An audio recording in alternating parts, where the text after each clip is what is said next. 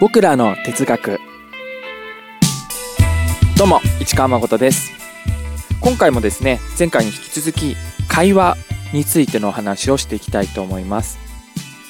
それで今回は僕自身が苦手で勘違いされやすい。会話の仕方のせいで勘違いされやすいなというものを。といっても個人的な話ということではなくて僕と同じようなタイプに陥っている人も多いと思いますしそれがあなたでなかったとしても身の、ま、あなたの身の回りにはきっといると思いますので考えることは損じゃないと思います。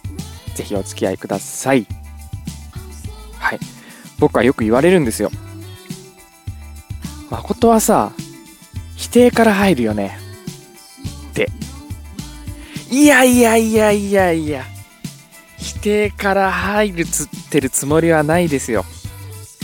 って否定してる。いや、確かにそうかもしれない。いやいやいやって否定してるもんね。確かに、確かに。うん。で、ちょっと考えてみたんですが、いやいやってなるっていうのは、気持ちとしては肯定的なことばかりを話している実感があるからなんですね。うん、気持ちの上では。ただ、文章として否定文を使ってたり、何かしら否定的なことを言っていることも多いんだろうと。うん。なんでかなって考えてみたんですけど、理由はやっぱり肯定的なことを言いたいがためだ、なんだろうな、と分析しました。自分のことを。うん。うん。なんというか、僕、数学 A、数学 A をやってる気分なんですよね。基本的に会話をしてる時って。うん。なんだっけ？あの、証明問題みたいなさ。うん。で、何か肯定したいことがあった時に、肯定するための裏付けとなる材料を揃えるっていう作業をするんですよ。うん。肯定するために、肯定したいがために肯定するための裏付けとなる材料を揃える。その中で否定できる理由を潰していくっていう作業が発生するんですよ。否定できる要素を全て潰しきったらもう肯定できるってことですよね。うん。だから自分の意見のむしろ逆側に立って考える。もしくは自分の意見じゃなくて今の話の筋話の筋とは逆側の場合ケースについて考えてみることでその逆側が否定できればあやっぱりその話の筋の通りになるんだねっていうこの賛同よりね賛同のために話すというか賛同のするために他の筋を否定するっていう作業をするんですよ僕は。うん、でもし仮に他の筋を考察してみた時にその他の筋が正しいとなった場合つまり今話してることが否定できるってなった場合にはそれはそれであの、収穫じゃないですか、その場の。あ、今話してること間違ってるかもしれないっていうのがわかるっていうのは。うん。だからすごくポジティブに前向きなことばかりを言っているつもりなんです。否定的な文章を口で発している時も、きっと。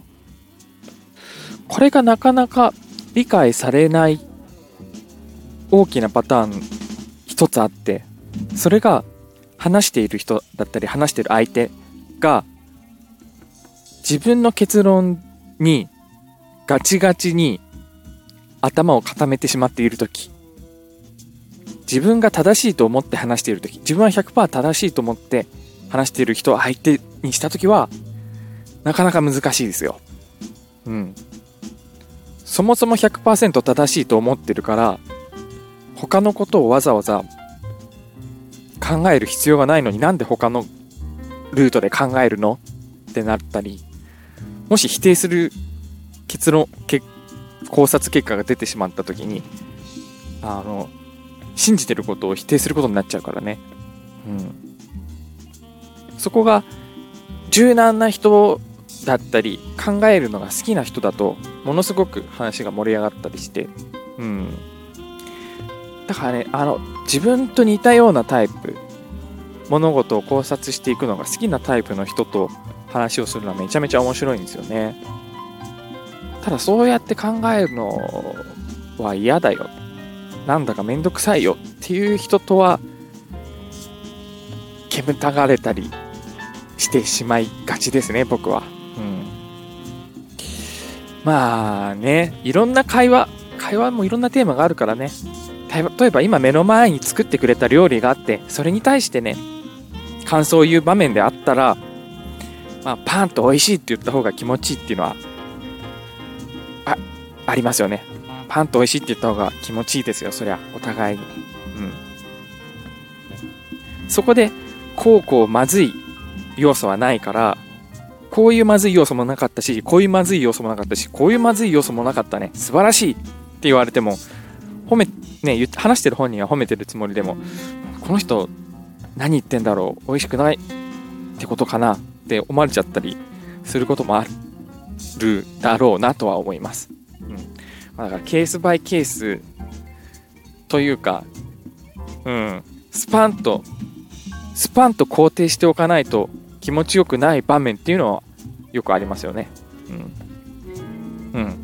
で、全然自分はそういうタイプじゃないよっていう人も、そういうタイプの人と、なんか否定してくるんだよなっていう人と話をするときに、その人が、まあ、意地悪でわざわざ言ってる可能性もあるかもしれないですけど、もちろん。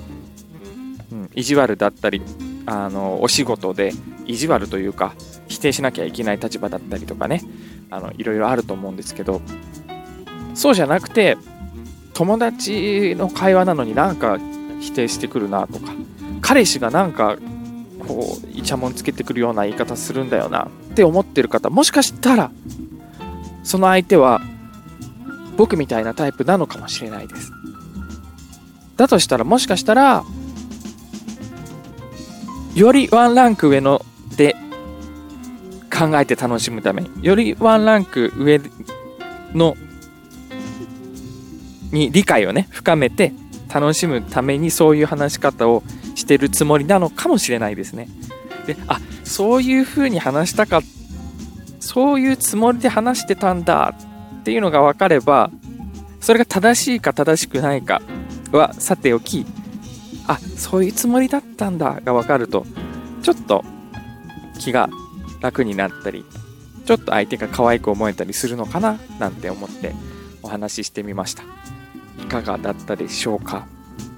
まあ、こんな感じで会話というテーマではいろいろねすれ違いが考え方だったり文化的なものだったり育ち方いろいろいろいろいろな背景でそれぞれがいろいろなね会話の仕方を持っていてそれがすれ違ってしまうこととかもいろいろあると思います。だから会話っていうテーマはすごく深いジャンルなんじゃないかなと思いますが会話についてあこういうことがあったよ。こういうことについてどう思いますか？だったり、相談でも、ご報告でも、ご共有でも、ぜひ僕に教えてください。こういうの、こう、会話についてこういうことどう思いますか？こういうの取り上げてほしいですみたいなご意見も大歓迎でございます。ヒマラヤでお聞きの方はコメント欄、その他各種ポッドキャストでお聞きの方は市川誠公式 LINE までご意見お寄せください。お気軽にどうぞ。それでは今日はこの辺で市川誠でした。また。